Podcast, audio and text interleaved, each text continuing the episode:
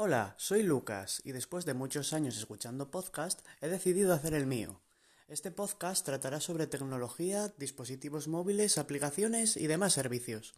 Buenas, hoy vengo a hablaros sobre una aplicación de retoque fotográfico llamada Photoshop Camera, que es de los chicos de Adobe, ya sabéis los de Photoshop, la aplicación de escritorio, Lightroom, Illustrator y por supuesto Adobe Acrobat, el mítico visor de PDFs y editor de estos.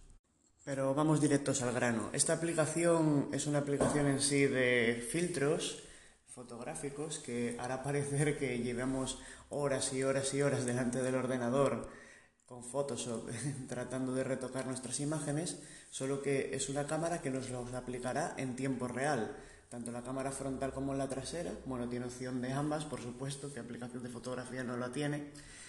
Y tiene un montón de filtros interesantes, como puede llegar a ser el de gran tamaño, que lo que hace es que nos pone a nosotros en primer plano, como si fuera una foto retrato, y en vez de difuminar el fondo, todo lo que hay detrás del primer plano, pues se podría convertir en algo así de fantasía, como por ejemplo eh, un cielo con abejas gigantes y un tarro de miel enorme al lado, un montón de polos y de helados en medio de un campo con una montaña al fondo, o incluso un pollo gigante y un montón de huevos en torno a él.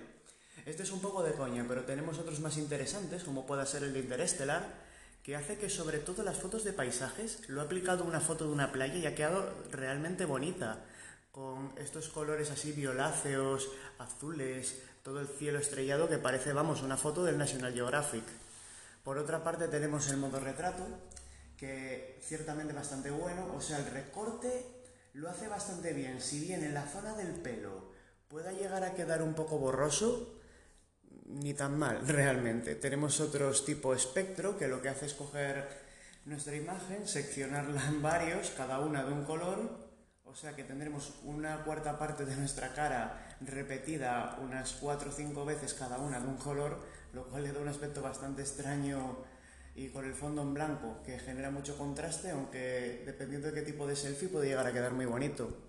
El arte pop, que bueno, en fin, típico arte pop, que tenemos varios filtros, uno que pone pop, otro que salen un montón de flechas y claro, también nos cambia la cara, que parece que estamos dibujados, pintados en una de estas revistas típicas de los años 70-60. Encontraremos más filtros, algunos referentes a cantantes como Billie Eilish, filtros específicos para paisajes, darles más, menos brillo o contraste, que directamente vayan a casar muy bien con fotos pues, propias de este estilo.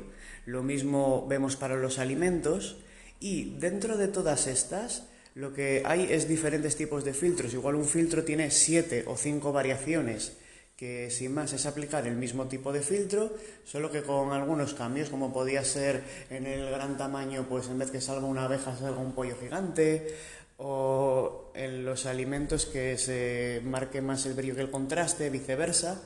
Además, otra cosa muy interesante es que dentro de la propia aplicación hay una biblioteca de lentes y aquí podremos descargar pues muchas más. Un efecto prisma, que es que por ejemplo te pueda dar este efecto irisado como el de las conchas de algunos moluscos que tienen estos reflexión por el nácar que contienen las conchas.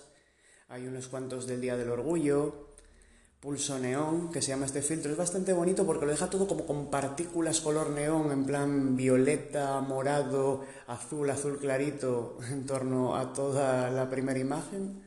O sea, primera imagen, lo que quiero decir es en el primer plano que aparecemos nosotros o un edificio y luego todo se aplica en torno a ello, como que lo separa y ahí no nos va a aplicar el filtro de lo que corresponde al espacio vacío, vamos, que diríamos, en el que no aparecemos ni nosotros, ni un edificio, ni a lo que le estamos echando la fotografía. Hay otro que es moteado, que parece que, bueno, estamos debajo de un árbol y aparecen motas de, de luz, como entre sombras. Hay otro filtro de Billie Eilish, no sé, la cantante al parecer aquí le están haciendo la promo, la verdad me parece bien.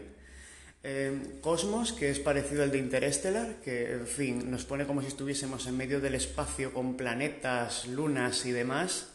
Y bueno, en definitiva, un montón de filtros para todos los gustos y colores favoritos de cada uno. En definitiva, una aplicación que si no queremos complicarnos mucho la vida editando y demás, nos lo ofrece directamente.